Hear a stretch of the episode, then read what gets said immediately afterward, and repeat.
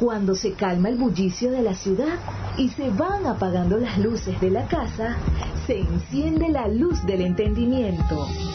Desde este momento comienza Puerto de Libros, Librería Radiofónica, programa que contiene todos sus elementos tipo A. Puede ser escuchado por niños, niñas y adolescentes sin la supervisión de padres, madres o representantes.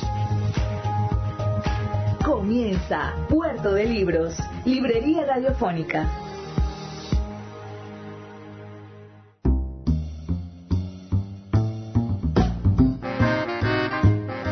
Bienvenidos a Puerto de Libros, Librería Radiofónica. Les habla Luis Peroso Cervantes, quien de lunes a viernes, de 9 a 10 de la noche, trae para ustedes este espacio estupendo desde el cual podemos zarpar a bordo de esas embarcaciones esos barquitos de papel, esas eh, máquinas del tiempo que son los libros, hacia destinos inconfesables, nuevos y maravillosos espacios de la imaginación que nos permiten crecer como personas y crecer como sociedad.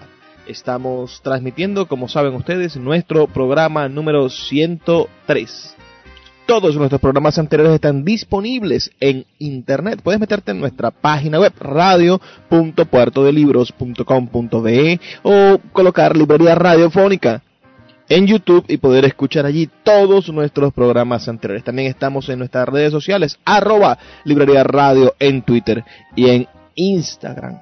La noche de hoy estaremos escuchando nada más y nada menos que al gran escritor mexicano Carlos Fuentes desarrollando un interesantísimo decálogo para los escritores jóvenes, recomendaciones vitales para ser un escritor profesional, amar la escritura y ser un gran escritor. Espero que lo disfruten de verdad. Pero antes de escucharlo, siempre tenemos para ustedes los mensajes de nuestros anunciantes, esas personas que hacen posible que Puerto de Libros, Librería Radiofónica, llegue a sus hogares de lunes a viernes de 9 a 10 de la noche por la señal de la 88.1 Radio Fe y Alegría de Maracaibo.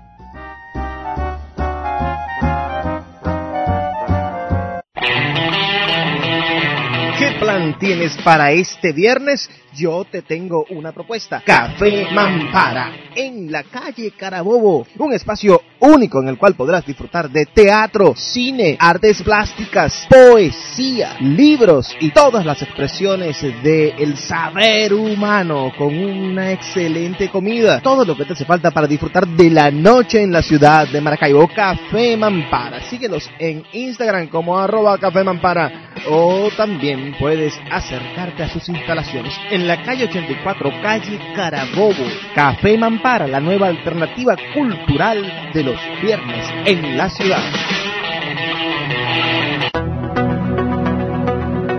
Ya puedes visitarnos en Puerto de Libros, librería comunitaria en el sector Santa Lucía, a dos cuadras del Milagro por la avenida que nos conduce al Boulevard de Santa Lucía. Pregunta dónde se encuentra esta librería comunitaria que ofrece cine, música, literatura y libros para todos ustedes. Pronto también estaremos en el Teatro Baral instalando nuestra librería de autor para seguir llevando buena literatura, para seguir trayendo esperanza lectora a todos los ciudadanos de Maracaibo. Síguenos en nuestras redes sociales, arroba Puerto de Libros, en Facebook, en Twitter y en Instagram. También puedes seguirnos en nuestra página web www.puertodelibros.com.be. Puerto de Libros ha vuelto a abrir sus puertas en Maracaibo.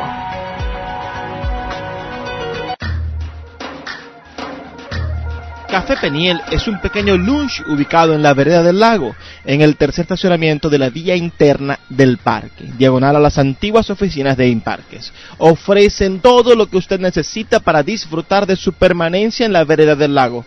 Agua bien fría, refrescos helados, jugos naturales de todos los sabores, pastelitos y pequeños recién fritos y el exquisito pan de guayaba. Con una atención de calidad, abren de lunes a domingo de 7 y media de la mañana a 7 y media de la noche. No deje de visitar Café Peniel en la vereda del lago.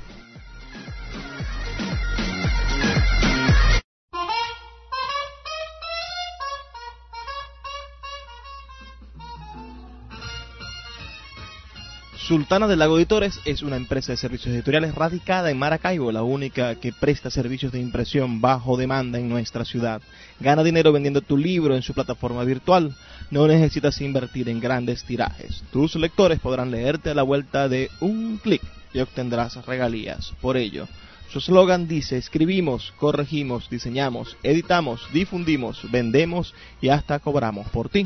Conoce más en su página web www.sultana.com.be o siguiéndoles en Instagram como arroba sultana del lago. Llegó a Maracaibo una nueva manera de ver todo el contenido de Netflix con la gente de arroba Maracaibo Netflix.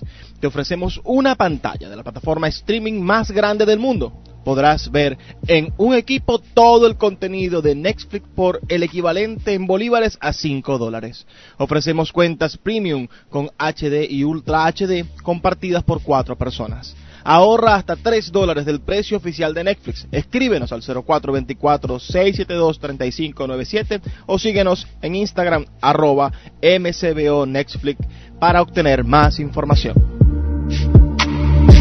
La voz del autor en Puerto de Libros por Radio Fe y Alegría con todas las voces.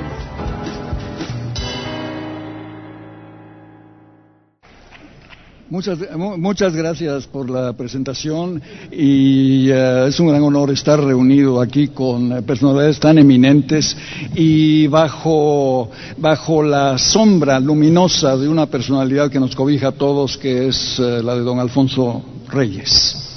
Eh, como presumo que hay muchos eh, escritores eh, jóvenes en potencia en este enorme grupo de estudiantes del Tecnológico de Monterrey, lo que voy a hacer en esta ocasión es enunciar una especie de decálogo a partir de mi vetusta experiencia para los escritores jóvenes.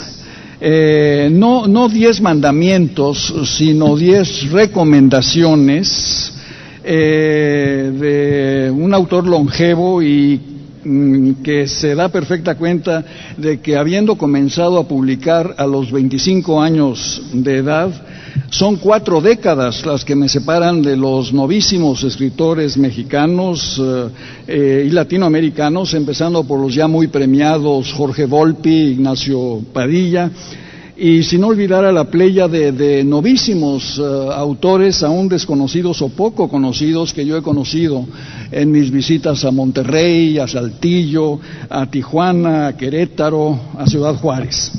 De manera que la recomendación número uno, la recomendación número uno es disciplina. Los libros no se escriben solos ni se cocinan en comité. Escribir es un acto solitario y a veces aterrador. Es como entrar a un túnel sin saber si habrá luz a la salida. Recuerdo de muy joven haber compartido muchos fines de semana en Cuernavaca con mi querido amigo y maestro don Alfonso Reyes, el, regiomontano Alfonso Reyes. A veces llegaba yo tarde de una parranda, tenía 17 años, y a las 5 de la madrugada veía encendida la luz del estudio de Reyes y a don Alfonso inclinado sobre sus cuartillas como un mágico gnomo zapatero. Reyes calmó mi envidia, mi asombro, mi afán de emularlo con una frase de Goethe, que era otro escritor de madrugada, y la frase de Goethe es, el escritor debe quitarle la crema al día. Alfonso Reyes me enseñó que la disciplina es el nombre cotidiano de la creación y Oscar Wilde que el talento es 10% inspiración y 90% transpiración. Pero si esta es la parte lógica de la creación literaria, hay otra misteriosa, insondable, que yo no asocio con la vaguedad de eso que se llama la inspiración, que a menudo es una manera de aplazar el trabajo esperando a Godot. Y esa parte misteriosa a la que me refiero es el sueño, yo puedo planificar la noche anterior el trabajo de la mañana siguiente y acostarme a dormir eh, impaciente por levantarme a escribir.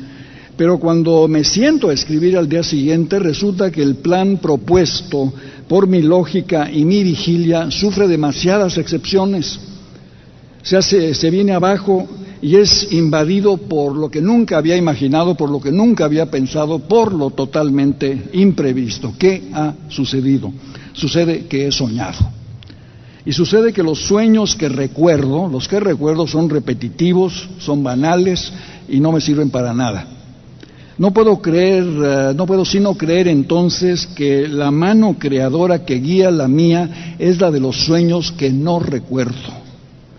Los que no recuerdo al día siguiente, los sueños haciendo su trabajo literario invisible, desplazando, condensando, reelaborando y anunciando en el trabajo del sueño el trabajo de la creación literaria. Ahora bien, cada cual mata pulgas a su manera y la mía es eh, levantarme a las seis de la mañana, escribir de 7 a 12, cinco horas corridas, hacer ejercicio una hora, salir a comprar los periódicos, sus noticias eh, me parecen siempre más viejas que mi imaginación, comer con mi mujer Silvia, leer tres horas en la tarde, de tres a seis, y salir entonces al cine, al, al teatro, a la ópera. Esto es posible, añado deprisa, en mi cuartel literario de Londres, que es una ciudad organizada. En el DF, en cambio, es otra historia. En el DF los desayunos políticos a las 8 de la mañana, como si no hubiese polaca sin pozole. Las comidas de 3 a 6, la difícil digestión bajo la mirada irónica de la cuatlicue de 6 a, de, de, seis a 9 y la cena del ángel exterminador de 10 de la noche a 2 de la mañana. Si en estas eh, condiciones logro escribir un artículo de prensa, me doy por bien servido. Pero México, mis amigos, mi familia, mi maravilloso, tierno, infinitamente cortés pueblo, mi estrangulada, asfixiante, nunca más transparente región del aire,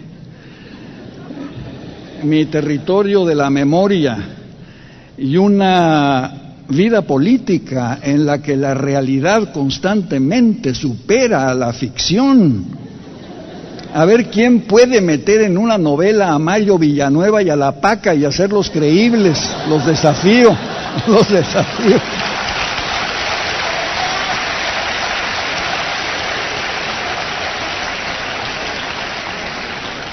Todo ello, todo ello les digo, me llena los vasos comunicantes de la creación con ardor, es cierto, de tequila y enchiladas. Puedo entonces regresar a Londres y agradecer el mal clima, la pésima comida, el carácter flemático de los isleños, sin, sin perder la nostalgia de un buen chilpachole y guardando en, la en las orejas los sonidos acostumbrados de México que son como el aplauso diario de nuestro país. Y son las manos eh, de las mujeres haciendo eh, nuestra, palmeando las tortillas y los fraternales abrazos de nuestros hombres palmeándose las espaldas. Son dos ruidos típicos de México. El poeta Luis Peroso Cervantes le acompaña en Puerto de Libros, Librería Radiofónica, por Radio Fe y Alegría, con todas las voces.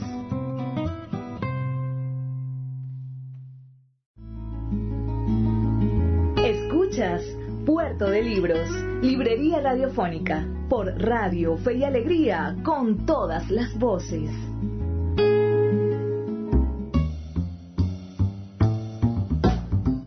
Seguimos en Puerto de Libros, Librería Radiofónica. Estamos escuchando la conferencia que dictó el gran escritor mexicano Carlos Fuentes a un grupo de jóvenes escritores. Es un decálogo excelentísimo. Ahorita nos deleitó con esa idea de tener dos cuarteles, el de México y el de, y el de Inglaterra, donde vivía el gran novelista Carlos Fuentes quizás eh, el más injusto de los ignorados novelistas mexicanos que debieron haber ganado el Nobel él debió haber ganado el premio Nobel por la magnífica categoría de su obra. Recomiendo para todos aquella obra fundacional de su literatura, La región más transparente del mundo, obras como La muerte de Artemio Cruz, Cambio de piel, todas estas están aquí disponibles en Puerto de Libros, librería de autor. Pueden consultar por ellas en su Instagram, arroba puerto de libros. Vamos a seguir escuchando esta maravillosa conferencia, bueno, y los consejos que nos trae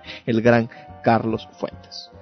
La voz del autor en Puerto de Libros por Radio Fe y Alegría con todas las voces. Segunda recomendación, leer. Leer mucho, leerlo todo verazmente. Nuestro inolvidable amigo Fernando Benítez tenía unas tarjetas de presentación que decían simplemente Fernando Benítez, lector de novelas. Leerlo todo y leerlo pronto. La vida no nos va a alcanzar para leer y releer todo lo que quisiéramos. Mi generación acaso fue la última en formarse gracias a las lecturas maravillosas de los libros que nos transportaban a otros mundos, los libros del ensueño infantil de hace ya tantas décadas, me refiero a Salgari y el Corsario Negro, Paul Feval y el jorobado Enrique de Lagardère, los Pardayán que nos dotaban a los niños de capas y espadas en vez de overoles y trompos, el corazón de Edmundo D'Amicis que nos permitía llorar sin vergüenza. Estos eran los libros iniciales de las infancias latinas, de Roma a Madrid, a Buenos Aires y a México. Pero a ellas se añadían las lecturas que compartíamos con el mundo anglosajón, los escritores comunes de nuestras infancias, que eran Mark Twain, Dickens, Stevenson, Alejandro Dumas, Julio Verne. Eh, ¿Los leen los niños de hoy o pasan todo el tiempo eh, con el Nintendo? No lo sé, pero no lo creo. Eh, imagínense, mi editor inglés me lleva a la esquina de su librería en Londres y me muestra a lo largo de cuatro o cinco cuadras la fila de niños, cada uno con diez libras en la mano, esperando comprar el último volumen de Harry Potter y una versión moderna de un, de un poema nórdico del siglo VII, Beowulf, en la luminosa traducción de Seamus Heaney, se convierte en bestseller en todo el mundo angloparlante. Y entre nosotros, eh, durante toda mi vida, fue una seña de identidad de la juventud ascendente, obrera, estudiantil, de clase media, universitaria, leer a Paz y a Rulfo, a Lorca, a Neruda, tan espléndidamente citado hoy en la, mañana por Gonzalo Celorio, a García Márquez, a Cortázar. El escritor, pues, debe ser constantemente el adelantado de la lectura, para usar un término de la colonización de América, del adelantado de la lectura, el protector del libro, el tábano insistente, que el precio del libro no sea obstáculo para leer en un país empobrecido. Que haya librerías públicas abiertas a todos, pide Sealtiel a la triste que los jóvenes sepan que si no hay dinero para comprar libros, hay bibliotecas públicas donde leer libros. ¿Me escucha usted, señor secretario Reyes Tamés?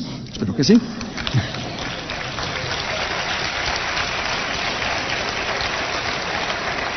Lo, cual me lleva a la, a la tercera consideración de esta tarde, que es la relación entre tradición y creación.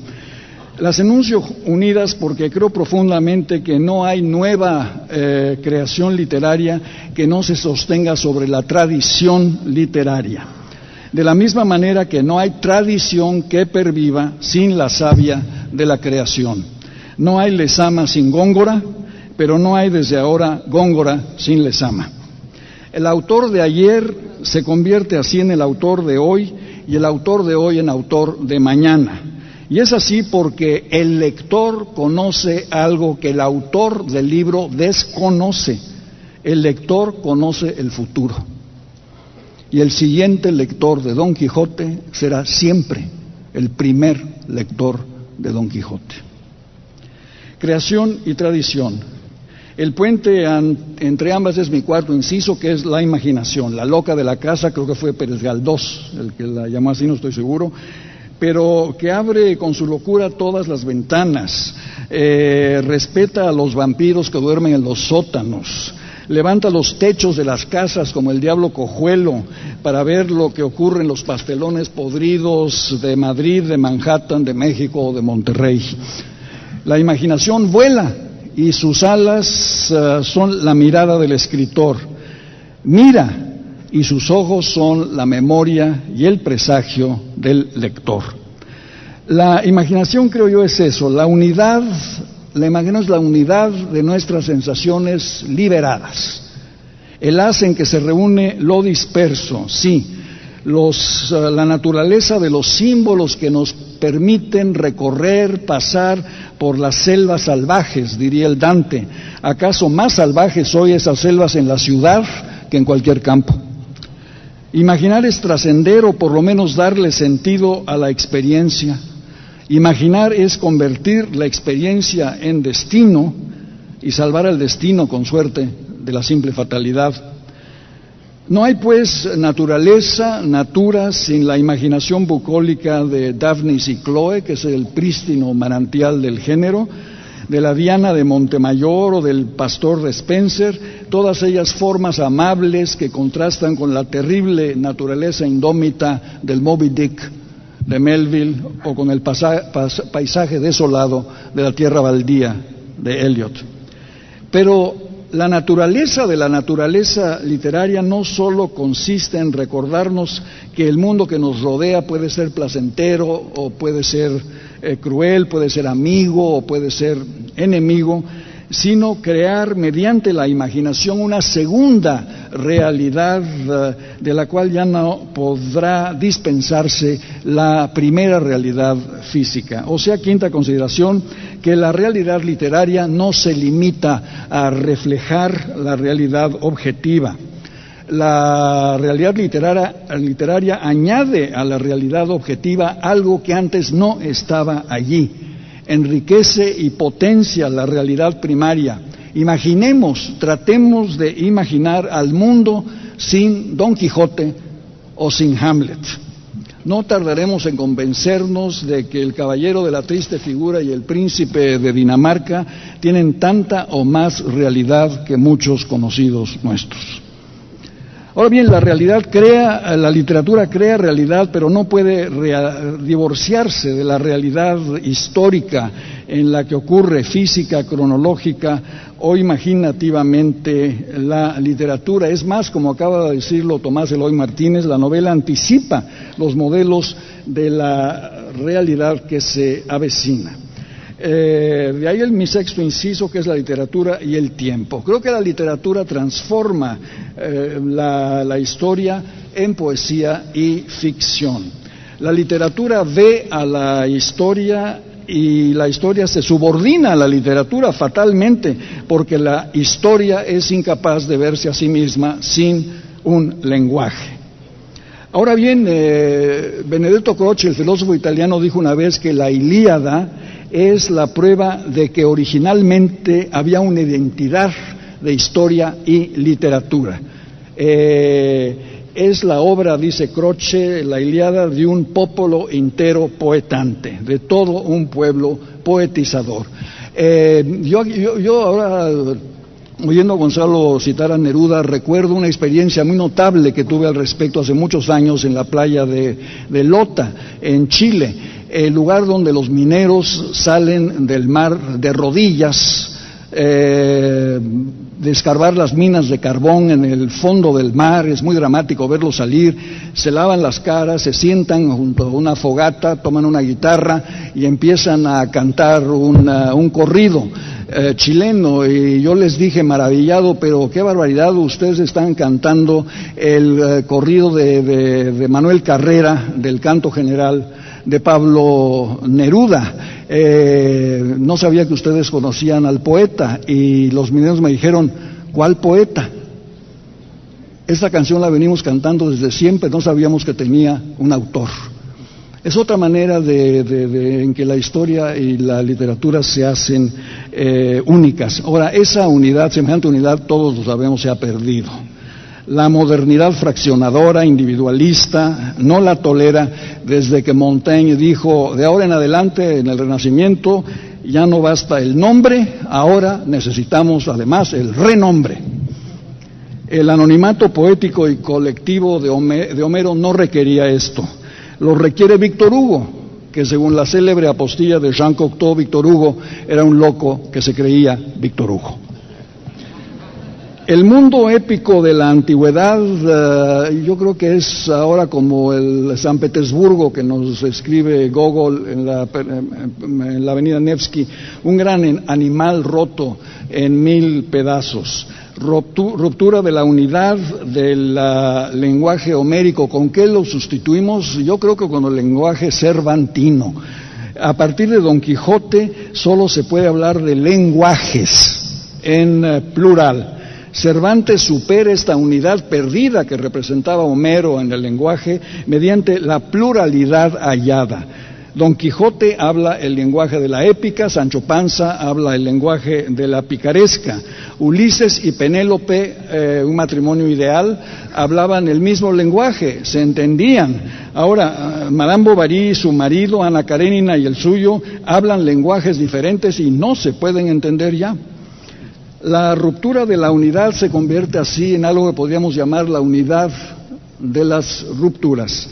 No hay comunicación sin diversificación y no hay diversificación sin la admisión del otro, ese otro al que se refería Luisa Valenzuela hace un momento.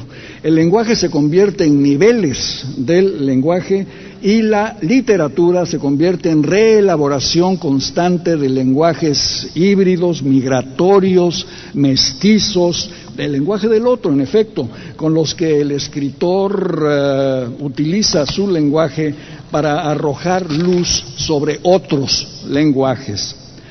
Dios, eh, Dios se retira a su sabático antes de que Nietzsche lo declare muerto. Y en su lugar aparece Don Quijote. Otra vez aparece la novela ya no como ilustración de verdades sabidas, sino como una búsqueda de verdades eh, ignoradas o que aún no sabemos ya no como antigüedad del pasado, sino como novedad del pasado. Así es, el pasado de la literatura se convierte en el futuro de la literatura y en el eterno lenguaje de la literatura. Eh, la literatura entonces es un intento, en efecto, de restaurar la comunidad perdida, polis, la polis que exige nuestra actividad y nuestra acción políticas, las cívitas que necesita la voz literaria como acto de civilización para aprender el arte de vivir juntos, de acercarnos, de amarnos, de apoyarnos a pesar de la crueldad, la intolerancia y la sangre derramada que jamás ha abandonado las sombras de una mente humana iluminada, a pesar de todo, por la luz de la justicia. El poeta Luis Peroso Cervantes le acompaña en Puerto de Libros, Librería Radiofónica, por Radio Fe y Alegría, con todas las voces.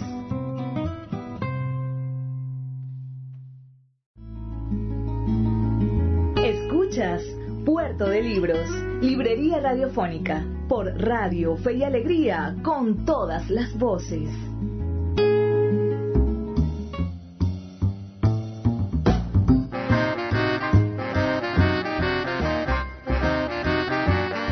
Seguimos en Puerto de Libros, librería radiofónica. Les recuerdo que estamos escuchando la voz del gran escritor mexicano Carlos Fuente, que nació en Panamá el 11 de noviembre de 1928, bueno, porque su padre era un agente diplomático, pero nació ciertamente como mexicano, se crió como mexicano y falleció en el año 2012, el 15 de mayo, en Ciudad de México. Sus obras más importantes como veníamos diciendo, son la región más transparente.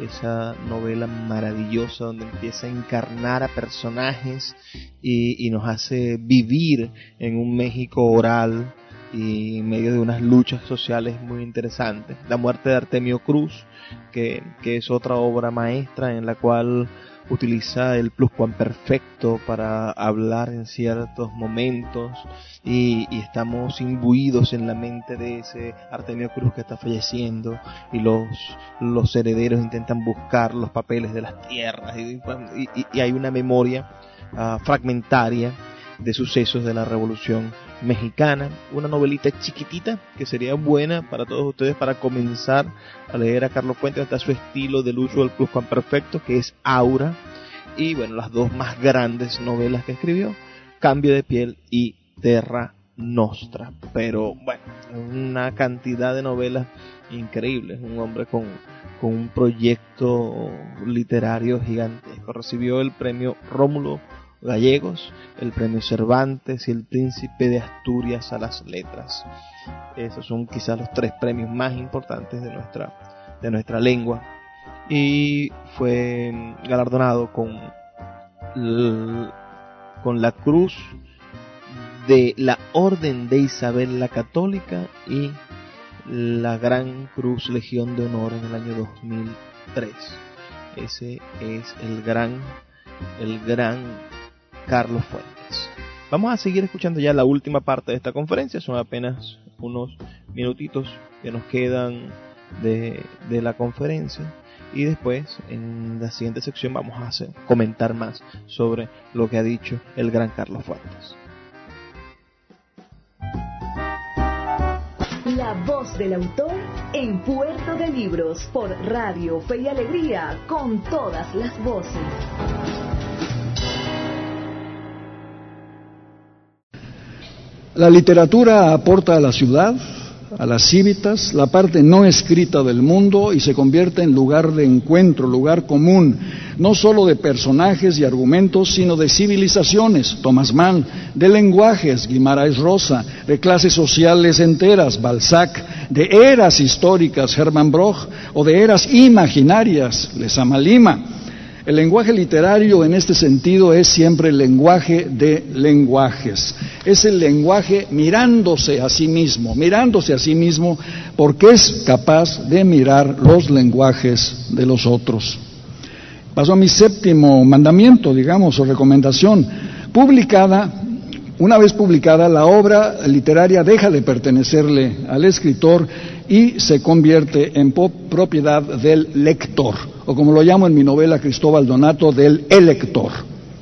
Se convierte también en objeto de la crítica. Y cuando digo crítica me refiero a un arte ni superior ni inferior a la obra criticada, sino su equivalente.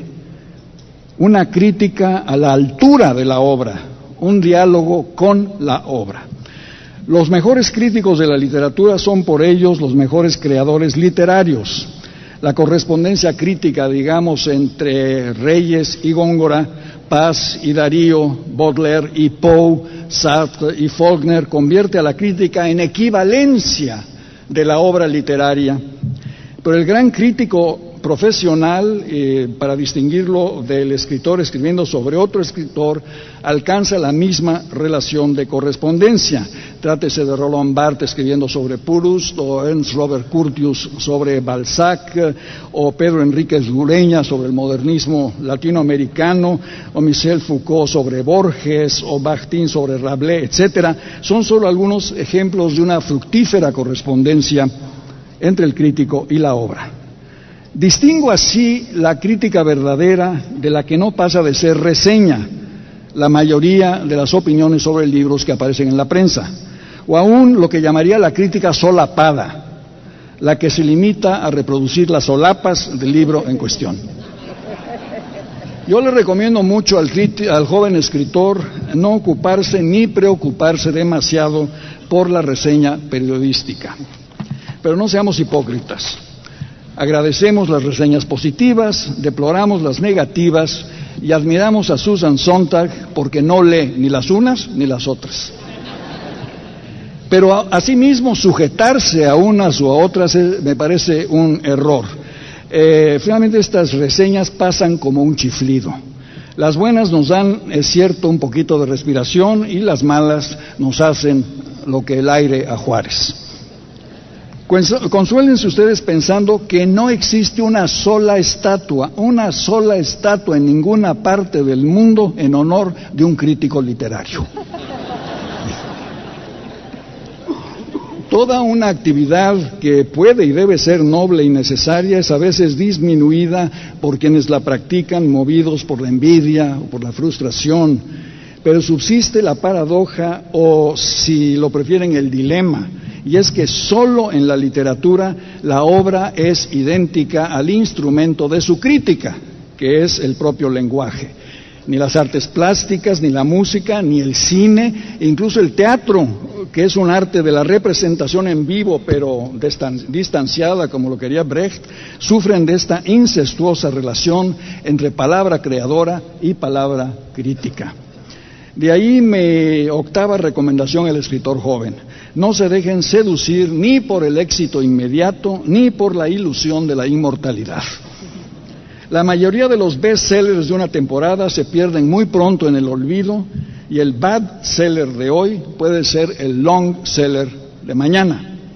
Stendhal es un buen ejemplo de lo segundo, una novela llamada Adversidad, Anthony Adverse, de Hervey Allen, super, super bestseller del año 1933, es ejemplo de lo primero que digo, ese mismo año de 1933, William Faulkner publicó un no seller que se convirtió en long seller que se llama Luz de Agosto. bueno, la eternidad, dijo William Blake, está enamorada de las obras del tiempo. Obras del tiempo son Don Quijote y Cien años de soledad, y la eternidad desde un principio se enamoró de ellas. en cambio, la cartuja de Parma de Stendhal solo obtuvo el puñado de lectores que el eh, elogio de Balzac, irritado por la indiferencia municipal y espesa, le aseguró a una obra maestra, destinada primero por el propio Stendhal a The Happy Few y hoy a la gloria eterna y renovada de las generaciones.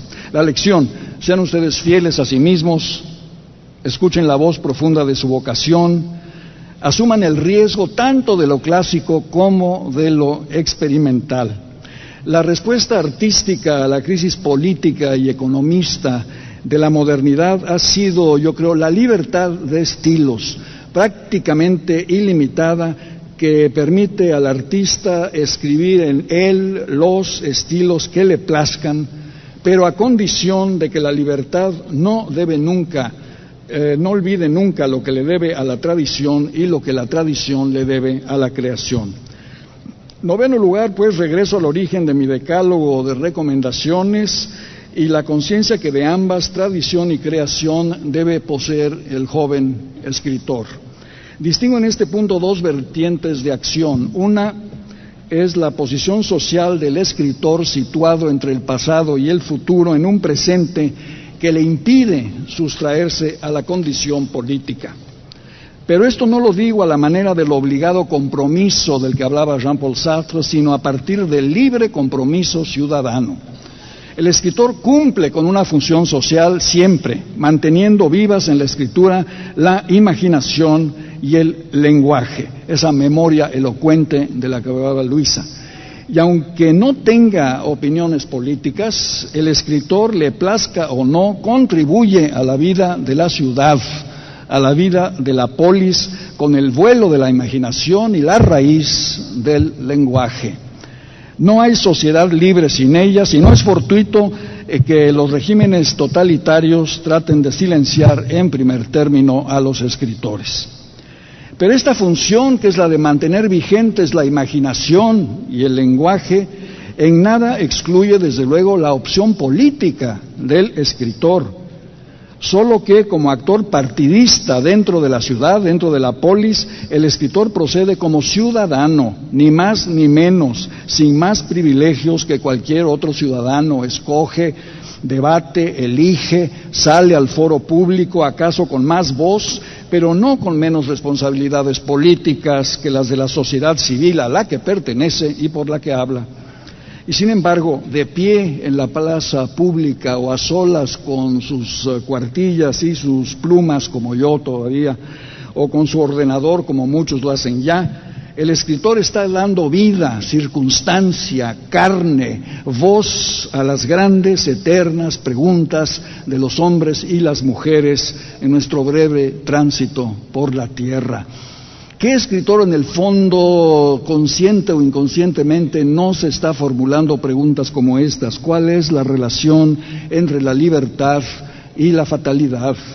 en qué medida podemos modelar, crear nuestro propio destino, eh, qué parte de nuestras vidas se adapta al cambio y cuál a la permanencia, hasta dónde son determinadas nuestras vidas por la necesidad, hasta dónde por el azar, hasta dónde por la libertad. Y finalmente, ¿por qué nos identificamos de tal manera con la ignorancia de lo que somos, unión de cuerpo y alma? Respuesta que no conocemos, pero hecho que nos permite continuar siendo exactamente lo que no comprendemos. La literatura, señoras y señores, es por todo esto una educación de los sentidos, una indispensable escuela de la inteligencia y la sensibilidad a través de lo que más nos distingue de y en la naturaleza, que es la palabra. El décimo mandamiento, en consecuencia, lo dejo en manos de todos y cada uno de ustedes, de su imaginación, de su palabra y de su libertad. Muchas gracias.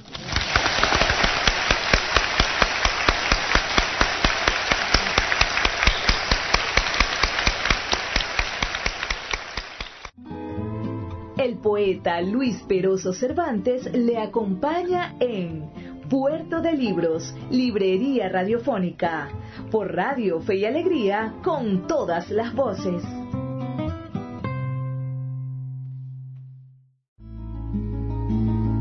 Escuchas Puerto de Libros, Librería Radiofónica, por Radio Fe y Alegría, con todas las voces.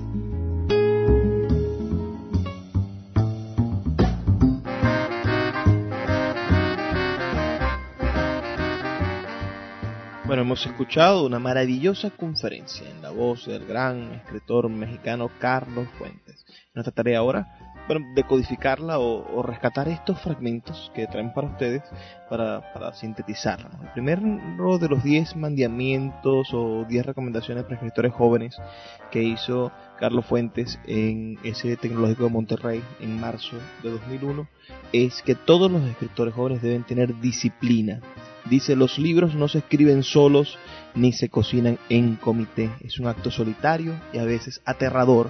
Es como entrar a un túnel sin saber si habrá salida. El segundo mandamiento, el segundo la recomendación de esta parte de este decálogo es leer, leer mucho y velozmente, nos dice Carlos Fuentes. La vida no te va a alcanzar para leer y releer todo lo que quisieras. Oh, cuánta sabiduría. El tercero dice mantener una relación entre la tradición y la creación. La, relación entre la tradición y la creación nos plantea este nuestro maestro Carlos Fuentes. Dice no hay nueva creación literaria que no se sostenga sobre la tradición. De la misma manera que no hay tradición que perviva sin la savia de la creación. El autor de ayer se convierte en autor de hoy y el de hoy en el de mañana. Es así que el lector conoce algo que no que el autor desconoce. El lector conoce algo que el autor desconoce. Eso es el futuro del autor. Qué, qué maravillosa idea la de Carlos Fuentes. El siguiente lector de Don Quijote será siempre el primer autor de Don Quijote. Nos lo dicen en un juego y eso me recuerda bueno, a, Pierre Menard, autor del Quijote de Jorge Luis Borges y a otras versiones del Quijote que se han escrito. En el cuarto punto nos dice algo así como vuélvete loco, ¿no? Habla de la loca de la casa, que es la literatura. La loca de la casa abre con todas sus locuras todas las ventanas, dice Carlos Fuentes, respeta a los vampiros que duermen en los sótanos, levanta los techos de la casa, la imaginación vuela y sus alas son la mirada del escritor, mira y sus ojos son la memoria del presagio del lector. La imaginación es la unidad de nuestras sensaciones lideradas es el haz en que se reúne lo disperso. Imaginar es trascender o por lo menos darle sentido a la experiencia. Es convertir la experiencia en destino y salvar al destino con suerte de la simple fatalidad. Esas son las palabras de nuestro gran Carlos Fuentes. En su quinto punto nos plantea, nos planteó el primero disciplina, el segundo la lectura, el tercero, el asunto de la tradición. El cuarto nos invita a volvernos locos a creer en estos fantasmas maravillosos de la literatura. En el quinto habla de la importancia de la realidad literaria. Y aquí una, una cita pequeña para que entendamos eso. ¿no? La, la, la realidad literaria no se limita a reflejar la realidad objetiva. Añade algo que no está allí, enriquece y potencia la realidad primaria. Debemos de tener conciencia de esa realidad literaria en el momento de escribir el sexto mandamiento, el sexto uh, punto de recomendación es el tiempo literario contra el tiempo real. El tiempo de la literatura transforma la historia en poesía y ficción, nos dice Carlos Fuentes. La literatura ve a la historia y ésta se subordina fatalmente porque la historia es capaz de verse a sí misma sin un lenguaje. Esta es una cita de esta conferencia que acabamos de escuchar. En el el séptimo de los mandamientos, déjeme ver, el, sexto de los mandamientos, tenemos el primero, la disciplina, el segundo, lee la lectura, el tercero, la tradición, el cuarto, volverse loco, el quinto, la importancia de la red literaria, el sexto, el tiempo, el tiempo de la literatura, y aquí viene uno que me pareció muy interesante, que es este séptimo donde él habla acerca de, del hecho de que ya el libro no te pertenece en el momento en el que lo publica. Dice, publicada la obra literaria ya no te pertenece. Se convierte en propiedad del lector, también es objeto de crítica y en un diálogo con la obra. La literatura es idéntica al instrumento de su crítica, que es su propio lenguaje. Ni las artes plásticas, ni la música, ni el cine, incluso el teatro sufren de esta incestuosa relación entre palabra creadora y palabra crítica una cosa que yo a veces he repetido aquí de mi, de mi forma de pensar el teatro es bueno, el teatro es, objeto artístico y es pensamiento artístico al mismo tiempo. El octavo um, mandamiento o punto de este decálogo es no creas en el triunfo inmediato, no te dejes seducir por el éxito inmediato ni en la ilusión de inmortalidad. La mayoría de los bestsellers de una temporada se pierden muy pronto en el olvido. El seller de hoy puede ser el long seller del mañana. Sé fiel a ti mismo y escucha la voz profunda de tu vocación. Asume el riesgo tanto de lo clásico como de lo experimental. En el noveno mandamiento, el noveno punto, se lo recuerdo que lo acabamos escuchar, no olvides tu posición social, no olvidar quiénes somos, ¿no? El escritor cumple una función social siempre, manteniendo vivas en la escritura la imaginación y el lenguaje, aunque no tenga opiniones políticas. El escritor, le plazca o no, contribuye a la vida de la ciudad con el vuelo de la imaginación y la raíz del lenguaje. No hay sociedad libre sin ella.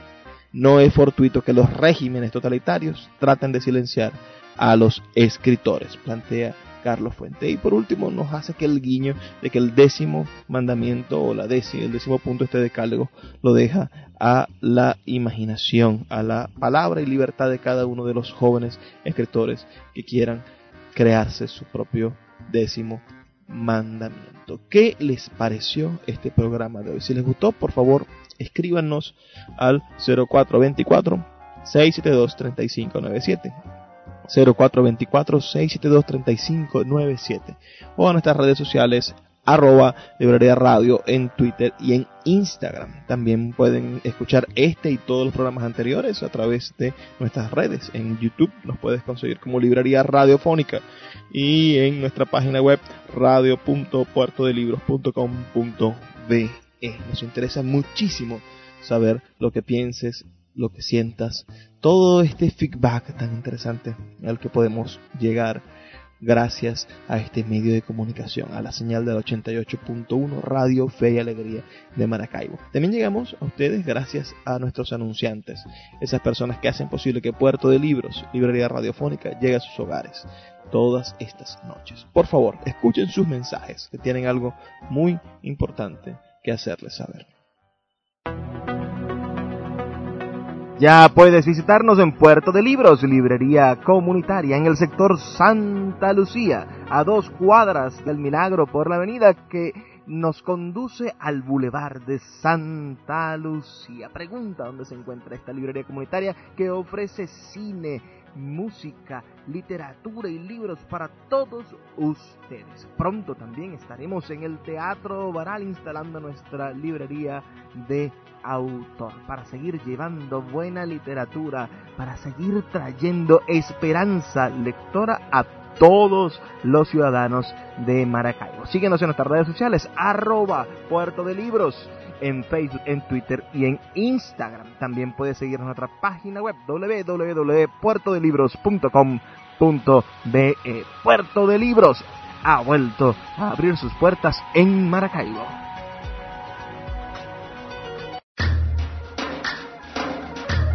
Café Peniel es un pequeño lunch ubicado en la vereda del lago, en el tercer estacionamiento de la vía interna del parque, diagonal a las antiguas oficinas de Imparques. Ofrecen todo lo que usted necesita para disfrutar de su permanencia en la vereda del lago.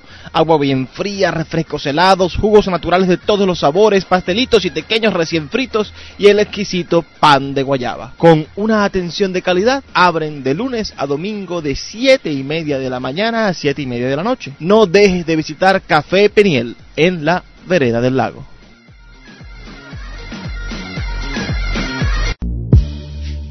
Llegó a Maracaibo una nueva manera de ver todo el contenido de Netflix con la gente de arroba Maracaibo Netflix. Te ofrecemos una pantalla de la plataforma streaming más grande del mundo. Podrás ver en un equipo todo el contenido de Netflix por el equivalente en bolívares a 5 dólares. Ofrecemos cuentas premium con HD y Ultra HD compartidas por 4 personas. Ahorra hasta 3 dólares del precio oficial de Netflix. Escríbenos al 0424-672-3597 o síguenos en Instagram arroba mcbo Netflix para obtener más información.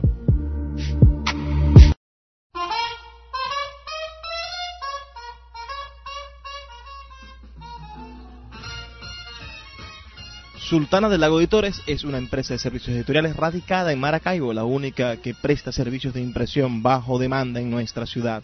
Gana dinero vendiendo tu libro en su plataforma virtual. No necesitas invertir en grandes tirajes. Tus lectores podrán leerte a la vuelta de un clic y obtendrás regalías. Por ello, su eslogan dice, escribimos, corregimos, diseñamos, editamos, difundimos, vendemos y hasta cobramos por ti. Conoce más en su página web www.sultana.com.be o siguiéndoles en Instagram como arroba sultana del lago.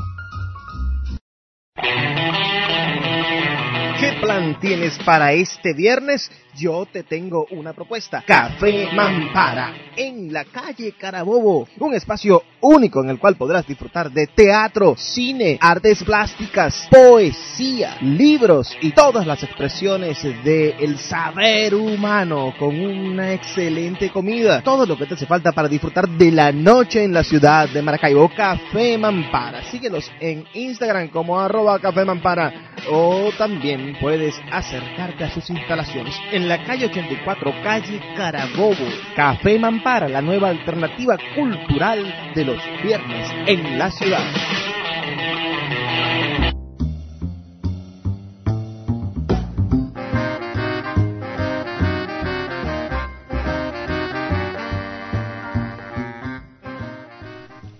Ahora sí llegamos al final de nuestro programa. Ha sido un placer trabajar para ustedes, tener este brevísimo pero intenso recorrido por el mundo de las letras y los libros. Estuvimos en Puerto de Libros, librería radiofónica. Les habló Luis Peroso Cervantes, quien de lunes a viernes de 9 a 10 de la noche les trae este espacio por la señal de la 88.1 Radio Fe y Alegría de Maracaibo.